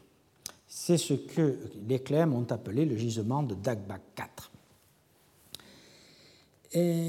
le gisement ptolémaïque est, caractérisé par la présence d'habitations de mineurs et euh, de meules à écraser le minerai, ainsi que par de laverie que nous allons voir tout à l'heure, de laverie euh, pour laver le minerai d'or qui était permise par l'abondance de l'eau qui était exploitée à cette époque. cette abondance de l'eau et l'exploitation très nette et bien datée de l'époque ptolémaïque euh, nous incite à ne pas suivre l'hypothèse brillante de Federico de Romanis qui avait euh, proposé une interprétation et une nouvelle datation de l'inscription euh, euh, euh, connue sous le numéro 2483 des inscriptiones latines selectées de Dessau, qui a été ensuite étudiée plusieurs fois. Une inscription de la datation est un peu incertaine entre Auguste et Claude, une inscription qui a été trouvée à Coptos et qui rappelle que des membres euh, d'un détachement, d'une vexiliation, tirés de deux légions, de trois ailes, de six cohortes auxiliaires, ont construit des laquis euh, à Apollonos Hydroma, à Compassie et à Bérénice, et qu'ils ont euh, réparé et construit un castrum à Myosormos. Alors ce texte pose deux problèmes. Le premier est la détermination du sens de l'acus, et euh, ceci euh, a été réglé euh, en grande partie grâce à la fameuse inscription de Sikait et donc à l'article d'Hélène Cuvini et d'Angelo Jacobsen à ce propos, et pose aussi le problème de la datation. Donc, De Romanis s'est occupé de cette affaire dans son ouvrage Cassia Cinnamon Ossidiane, à la page 291-224, et il a daté l'inscription de l'époque d'Auguste à cause des inscriptions les plus anciennes du Panéon du Wadi Vous vous rappelez que les inscriptions les plus anciennes datent de 4 avant Jésus-Christ. Selon lui, comme l'inscription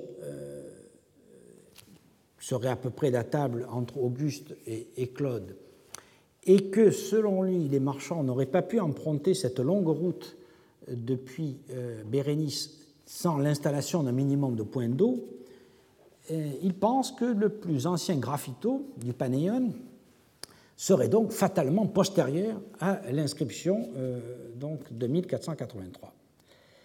Le raisonnement avait déjà été très fortement mis en doute euh, par euh, Hélène Cuvini à cause de l'interprétation de Lacus, qui euh, ne peut vouloir dire puits comme le pensent des romanistes, puisque dans l'inscription de Sicaïte, le puits est clairement indiqué comme étant hydromain, et donc il s'agit bien de citerne. Et j'ajouterai pour ma part que le raisonnement des romanistes s'effondre si l'on considère la grande quantité d'eau nécessaire au fonctionnement des laveries d'or.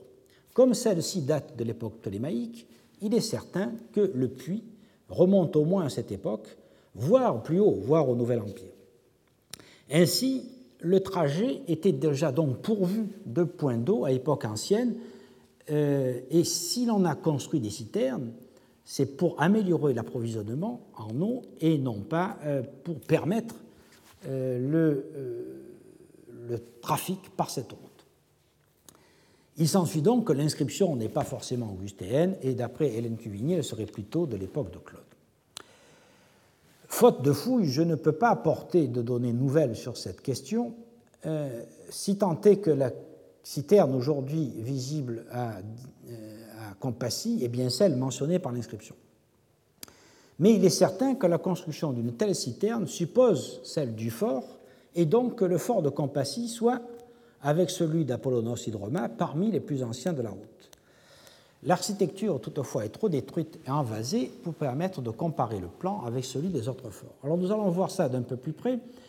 Je me suis euh, particulièrement intéressé à ce site lorsque euh, nous fouillons euh, à Dios, à une quarantaine de kilomètres plus au sud, et nous avons fait toute une série de relevés le site avait d'ailleurs déjà été prospecté par l'équipe d'Henry Wright en 1991, qui en avait déjà dressé un, plan partiel resté inédit.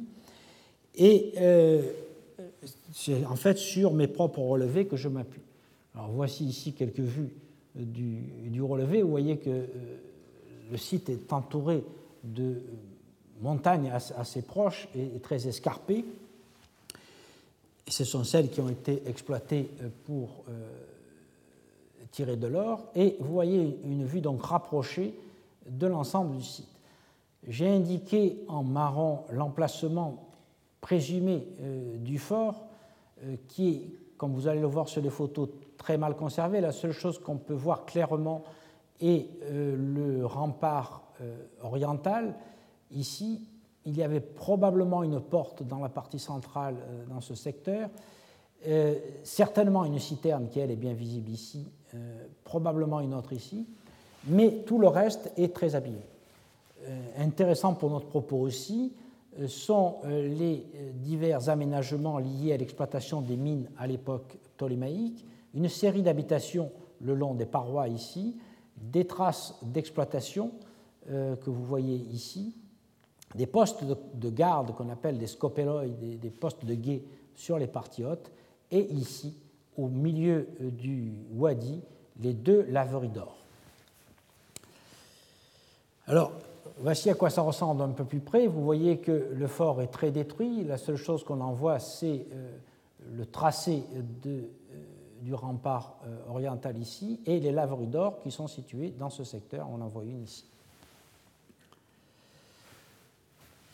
Au pied de la colline qui est en face du, euh, fort se situent des habitations d'époque ptolémaïque, des habitations de mineurs, et on voit ici les traces des, euh, exploitations des filons d'or.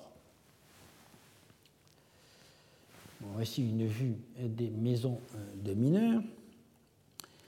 Et ici un plan un peu plus rapproché des habitations et des laveries.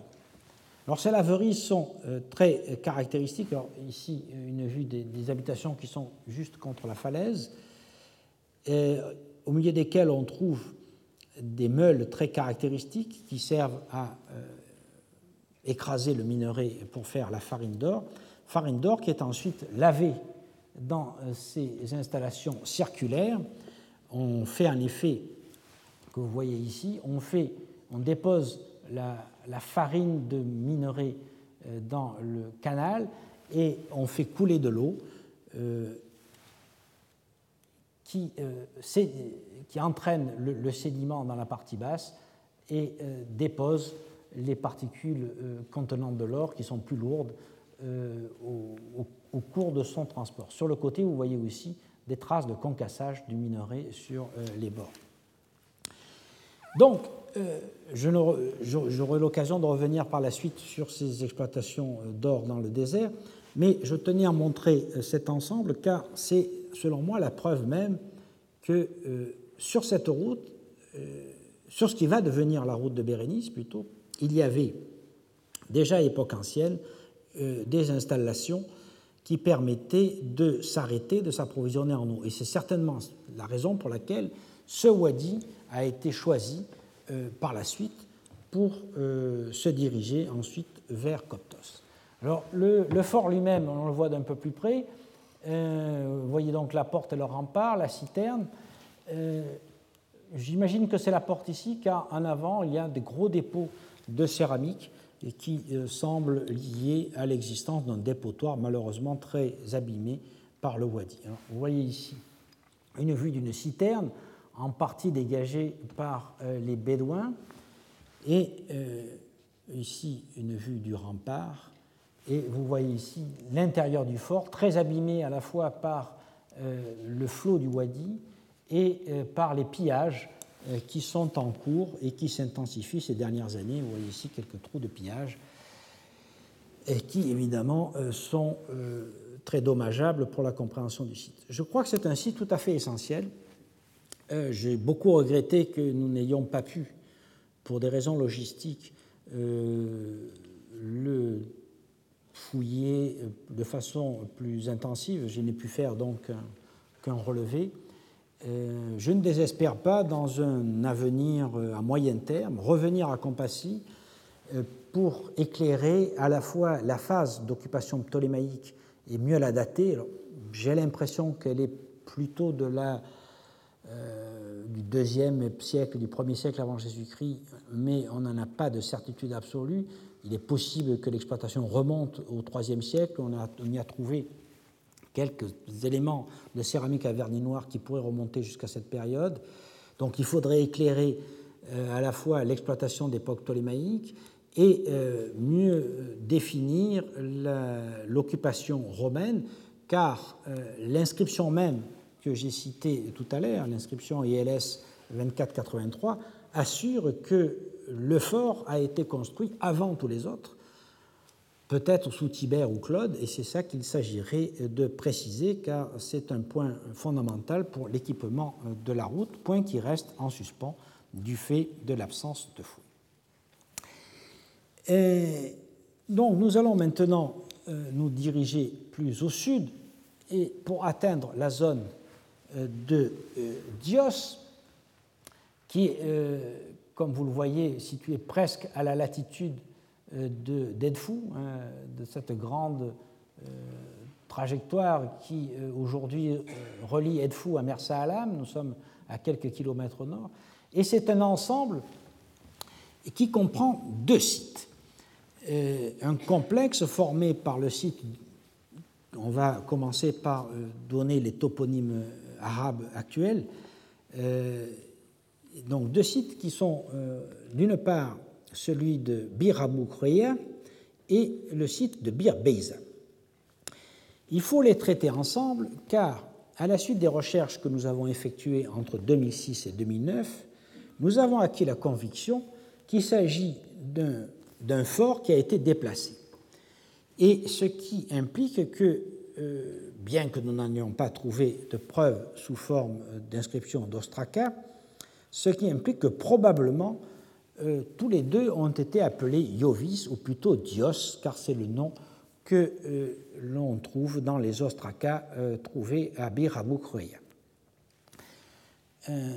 si on s'approche un peu, on voit qu'en arrivant, en sortant, disons, de la zone des montagnes, qui s'étend de d'Idumoy à Compassie, on arrive dans une zone où les wadis sont plus larges et euh, progressivement euh, les, pistes deviennent euh, elles-mêmes empreintes des, des, wadis dans un relief plus apaisé et nous nous approchons donc de Dios en suivant la direction marquée par cette montagne qui est au fond. Ici, donc, vous voyez le fort de Compassie, vous voyez qu'on sort des montagnes, qu'on traverse ces grands wadis et qu'on arrive ici dans la zone de Dios. Donc, comme je vous l'ai dit, euh, le complexe de Dios est formé de deux ensembles, celui de Bir qui est situé ici, et celui de Bir ici. Les deux sites sont distants de 6 km. Le site du Bir Beiza est, selon nous, celui qui a été construit le premier. Euh, nous n'avons pas de preuves épigraphiques euh, de sa fondation, mais les éléments de datation archéologique que euh, j'ai pu recueillir dans les dépotoirs qui se sont formés autour du site ne laissent aucun doute sur euh, cette antériorité du Bir Beiza par rapport euh, au, fort de Bir Le fort de Bir Beiza a été fouillé par Michel Rédé et par moi-même en 2006-2008. Nous avons à ce moment-là dégagé la porte principale, une poterne, des casernements, un petit sanctuaire et les pièces d'un bâtiment annexe situé euh, en dehors du fort. Puis nous avons effectué quelques sondages dans les dépotoirs. Alors voici une vue d'ensemble. Vous voyez que le, fort est très arasé aujourd'hui, euh, le long d'une piste qui est assez fréquentée car elle mène à des mines d'or euh, encore en exploitation aujourd'hui. Et voici le plan que nous en avons levé. Euh, comme vous le remarquez, le wadi passe proprement devant la porte et a euh, peut-être emporté une partie du dépotoir. Nous n'avions qu'une toute petite partie ici euh, et a probablement aussi emporté une éventuelle inscription de fondation. Le plan est tout à fait classique, c'est le même que celui que nous avons euh, sur d'autres forts de la route, celui d'Idumoy ou d'Aphroditès par exemple, puis central, une citerne euh, ou plusieurs citernes sur le côté. Là, nous n'avons pas fouillé ce secteur-là. Il est vraisemblable qu'il y a plusieurs compartiments, euh, donc au moins deux ou trois euh, citernes dans l'angle du fort. citernes évidemment alimentées par une noria, comme partout. Des casernements relativement réguliers appuyés contre le rempart. Un passage avec une poterne ici qui permettait d'accéder à l'arrière du fort et s'est formé à cet endroit-là un dépotoir secondaire qu'on voit ici. Et de façon assez curieuse, pas du tout où nous l'attendions, sur le côté du, puits, là où nous aurions plutôt attendu l'emplacement d'une noria, nous avons trouvé le sanctuaire du fort en position isolée. À l'extérieur, donc, comme je vous l'ai dit, un ensemble formé euh, d'une série de pièces euh, qui est considéré, que nous interprétons comme étant une espèce d'auberge, en tout cas en loger les voyageurs euh, à l'extérieur du fort.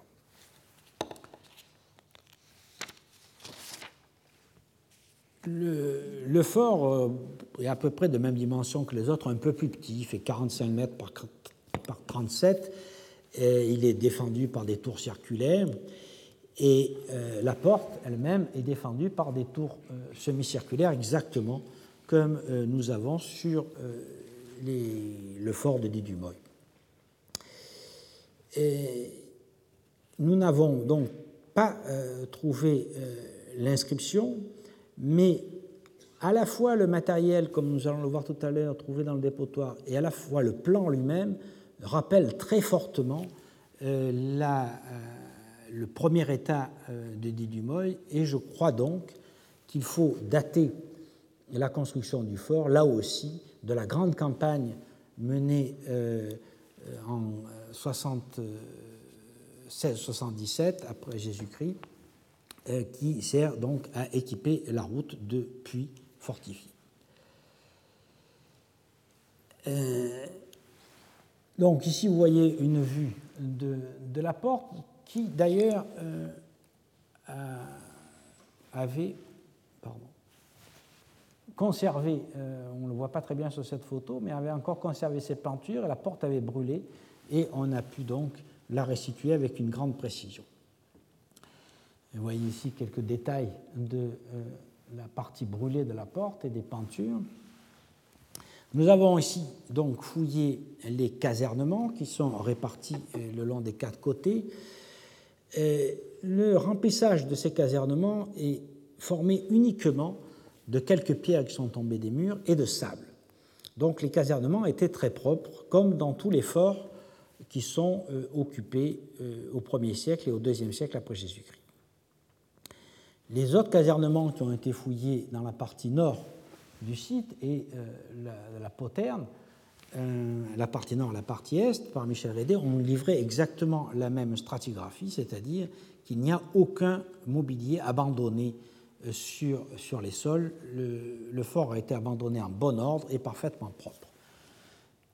Plus intéressant pour notre propos est l'existence d'un petit sanctuaire, comme je vous l'ai dit, en position euh, isolé à côté du puits, euh, lui aussi euh, très démonté, hein, puisque vous voyez dans l'état dans lequel on l'a trouvé, il y avait une allée centrale qui était dallée, en, partie abîmée par des, creusements postérieurs, bordée de deux banquettes et allée centrale qui menait à un socle en terre crue, enduit de chaux, qui supportait certainement les statues. Voici une vue plus rapproché de ce socle. Là aussi, tout a été démonté, on n'a trouvé absolument aucun élément euh, en relation avec le culte, ni inscription, euh, ni statue, et ce n'est que par comparaison de l'architecture avec le, les autres euh, sanctuaires de, des forts de, la route que nous avons pu le déterminer. Donc ce qu'il faut retenir, c'est que le fort a été abandonné en parfait ordre. Il était, tout a été démonté euh, de façon euh, très nette. Et nous verrons que ça a probablement à voir avec la construction du euh, fort de Dios à 6 km de là. Au nord du fort, donc si on revoit le, plan ici, il faudrait revenir au plan général, pardon. Au nord du fort, ici s'étend ce bâtiment qui, euh, là aussi, était parfaitement propre. J'en ai fouillé un certain nombre de pièces et puis je me suis un peu découragé car euh, il y avait simplement une couche de sable reposant sur le fond du wadi et absolument rien.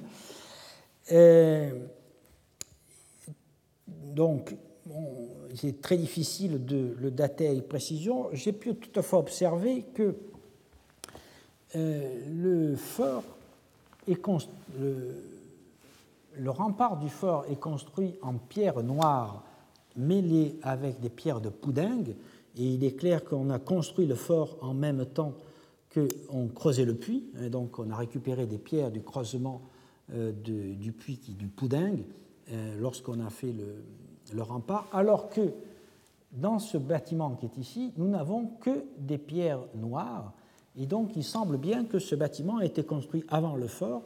Et j'ai tendance à penser maintenant que ce sont les bâtiments qui ont été utilisés par les constructeurs du fort avant euh, le creusement du puits, au moment du creusement du puits, et que ça n'a été transformé en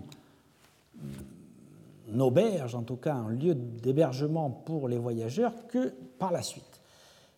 Cette transformation euh, est aussi manifeste parce qu'on a créé devant euh, l'une de ces pièces un enclos, probablement pour les bêtes, qui, elle, est faite avec des blocs mêlant des pierres noires et des blocs de poudingue, et donc qui, qui signe une phase postérieure. Donc j'ai tendance à penser que nous avons ici les restes de la construction primitive au moment où, on creuse le puits et on édifie le fort, et qui est ensuite transformé en bâtiment externe destiné euh, aux voyageurs.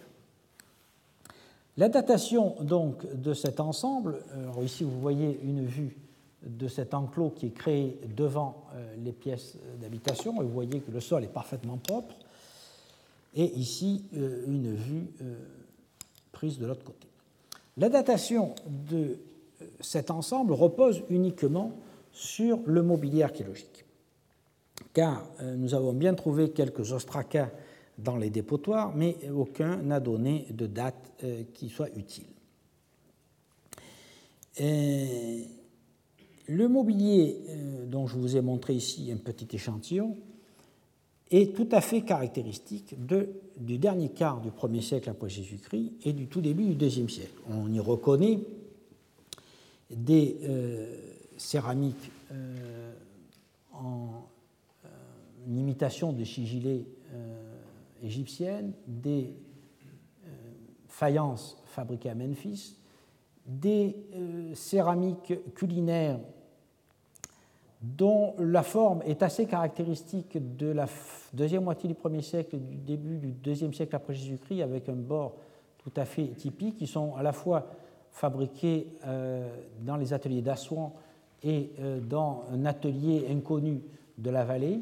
Il y a aussi des plans en verre tout à fait caractéristiques de l'époque flavienne et euh, des amphores, à la fois des amphores d'Assouan, elles aussi très fréquentes à la fin du 1er siècle au début du Xe siècle, des amphores crétoises de la même période et, beaucoup plus rare, une amphore de Cilicie de type Pompéi V euh, qui est euh, attestée en quelques lieux du désert. Il y en a quelques exemplaires au Mont Slodianus, il y en a un exemplaire à Xéron.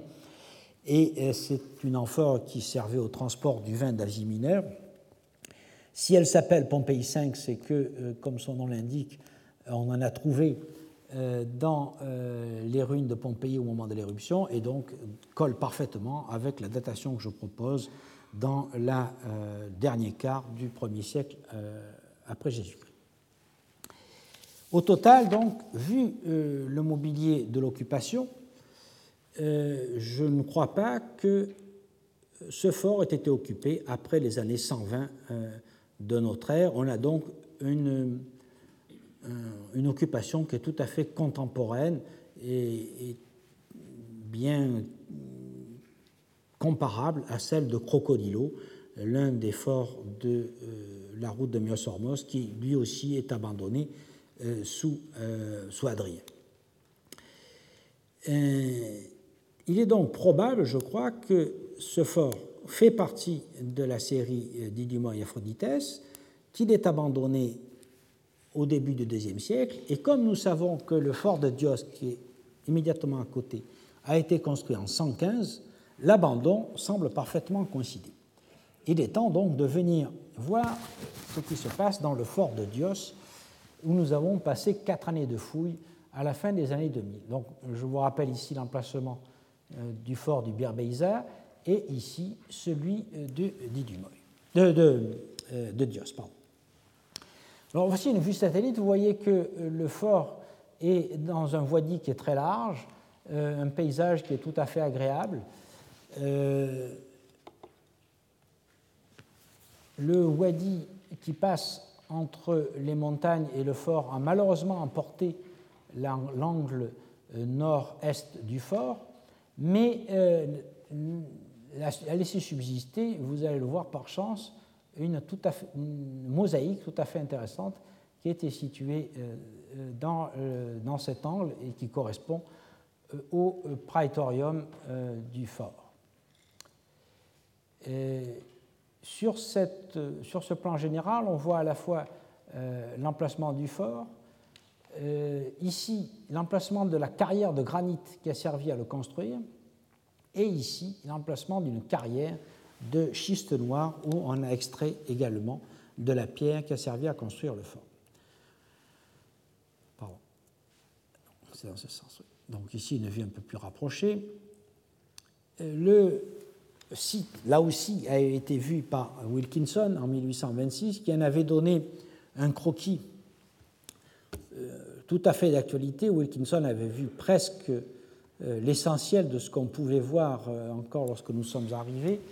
Un fort à peu près carré avec un puits au milieu, trois citernes qui étaient déjà bien visibles à son époque, et puis des casernements alignés sur tout le pourtour.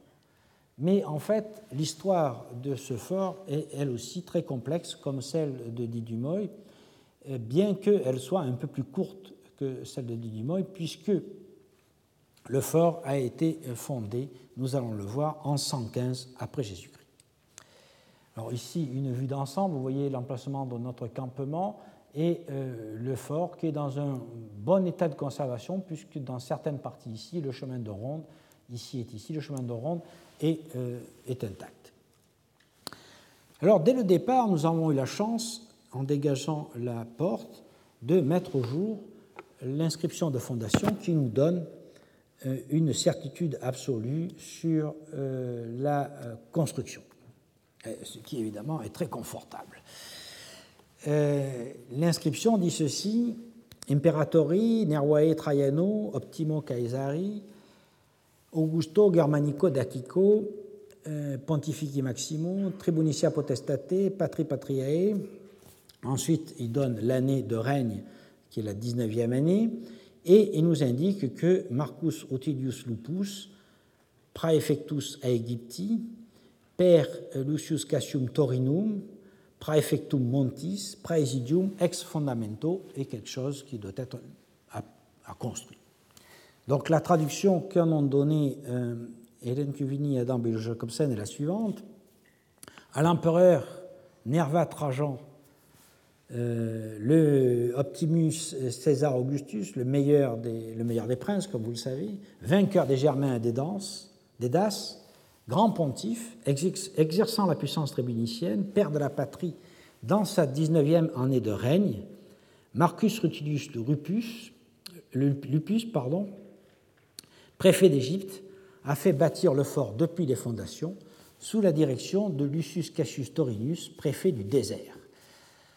Donc là, nous, savons tout ce que nous voulons savoir, puisque la précision de la datation est donnée par la 19e année de règne, donc 114-115, et euh, nous savons donc euh, qui était en charge euh, à cette époque-là du désert, puisque c'est Lucius Cassius Torinus, qui était donc euh, préfet euh,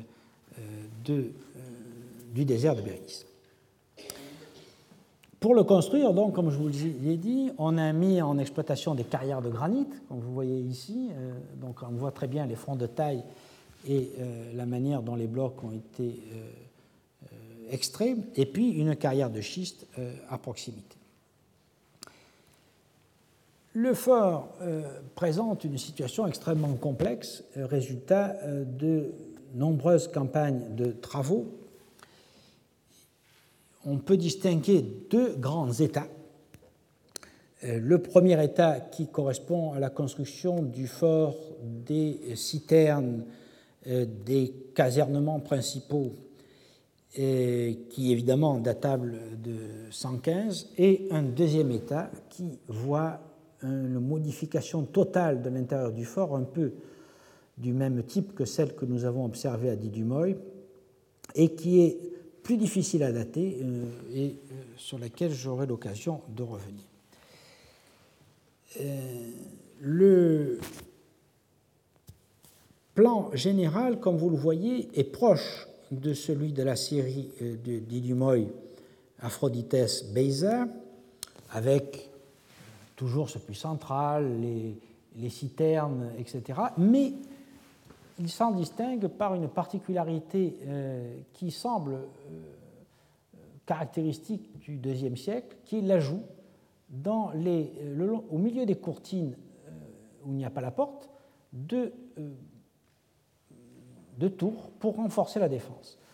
Vous vous souvenez que c'était mon argument pour dater du IIe siècle aussi le fort de Dawi sur euh, la route de Myosormos, fort pour lequel nous n'avons aucune certitude de datation car nous n'avons euh, aucune inscription et euh, pour lequel nous avons très peu de matériel. Donc je crois que là nous tenons une, indication d'une évolution de l'architecture, mais je suis, je suis certain que Michel Rédé reviendra sur cette question la semaine prochaine et que nous aurons l'occasion d'en discuter, donc je n'insiste pas. Euh, la porte, donc, était comme d'habitude encadrée de deux tours semi-circulaires avec des pieds droits de briques.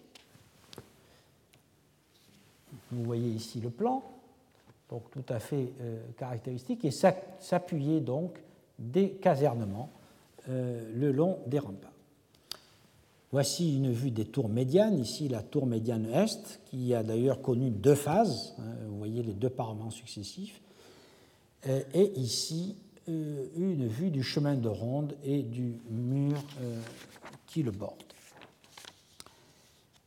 Dans la première phase, sont accolés, comme dans le fort du Birbeiza, des casernements formés de grands murs bien bâtis, que vous voyez ici en partie basse, qui ont été totalement rasés dans le deuxième état. C'est particulièrement le cas dans la partie est, où euh, toutes les constructions qu'on voit sont de la phase 2, de la deuxième état du fort, mais nous avons euh, quelques traces des premiers casernements. C'est dans ce secteur que Michel Rédé restitue l'emplacement du premier sanctuaire, euh, qui est attesté, et je pense qu'il reviendra demain la semaine prochaine sur cette question, euh, qui est attesté notamment par une inscription d'un certain Antonius Seller, qui était euh, architecte de l'aile des Lusitaniens et qui a euh, donc construit une chapelle à Zeus Helios Grand Sérapis. Mais il ne reste rien de tout cela, sauf cette inscription qui était remployée comme, comme crapaudine dans un casernement postérieur. Alors, à la au premier état, évidemment, se rapportent les citernes, euh, qui sont particulièrement impressionnantes. Nous, avons, nous en avons fouillé une totalement, euh, vous voyez ici, citernes euh, qui mesurent chacune 8 mètres par 5 et qui ont une profondeur d'environ 3 mètres, ce qui nous donne une contenance totale de 360 mètres cubes, suffisante probablement pour faire face à euh, la nécessité d'abreuver des troupeaux de chameaux lorsqu'une caravane arrivait. Elles étaient certainement alimentées par une noria qui n'a pas été retrouvée, là encore, car euh, détruite par les fondements du puits, mais dont on a pu au jour, euh, mettre au jour le canal qui servait à amener l'eau dans les citernes. Une évacuation était aménagée vers l'extérieur. Alors vous voyez ici le canal d'arrivée de l'eau qui alimente les citernes en venant de la Noria, et vous voyez ici la bordure de l'effondrement du puits, vous comprenez pourquoi la Noria a disparu. Et euh, les citernes, donc, alimentées à travers un canal qui passe euh, dès le départ, euh, qui traverse le rempart, alimenter un, abreuvoir extérieur. vous voyez ici la citerne que nous avons fouillée, ici se trouve le, le canal, et l'abreuvoir extérieur est situé ici. Voici une autre vue où on voit l'abroyeur extérieur, aujourd'hui très abîmé par euh, le flot du Wadi, et ici le petit canal qui a mené l'eau dans le dépotoir, dans le dans.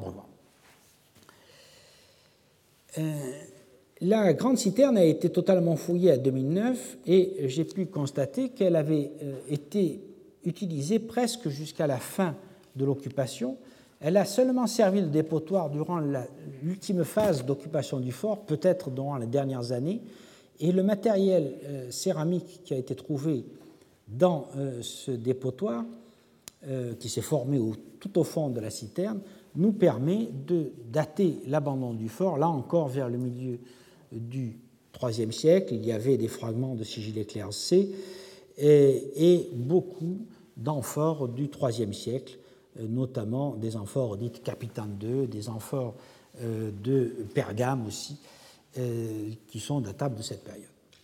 Tout à côté de, des citernes, et assez logiquement approvisionnées par le même circuit d'alimentation en eau, se trouvaient les thermes qui ont connu de nombreuses phases. je suppose que Michel Rédé reviendra là-dessus car c'est lui qui l'a fouillé.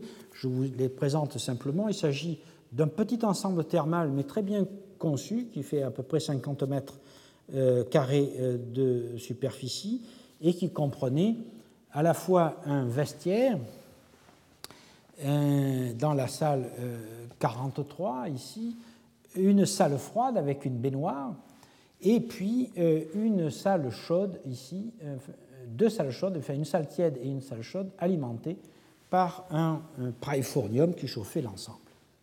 Vous voyez ici la baignoire donc, euh, qui euh, permettait euh, aux soldats de prendre un bain froid dans le frigidarium.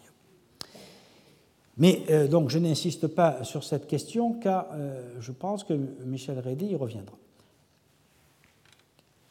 correspondant aussi à, ce premier état du fort, sont les dépôts qui euh, ont été jetés dans le dépotoir à l'extérieur des remparts. C'est un, dépotoir très vaste, là encore, qui montre une, occupation très intense. Un, dépotoir qui fait 600 mètres carrés de superficie et qui euh, a une hauteur maximale d'un mètre trente.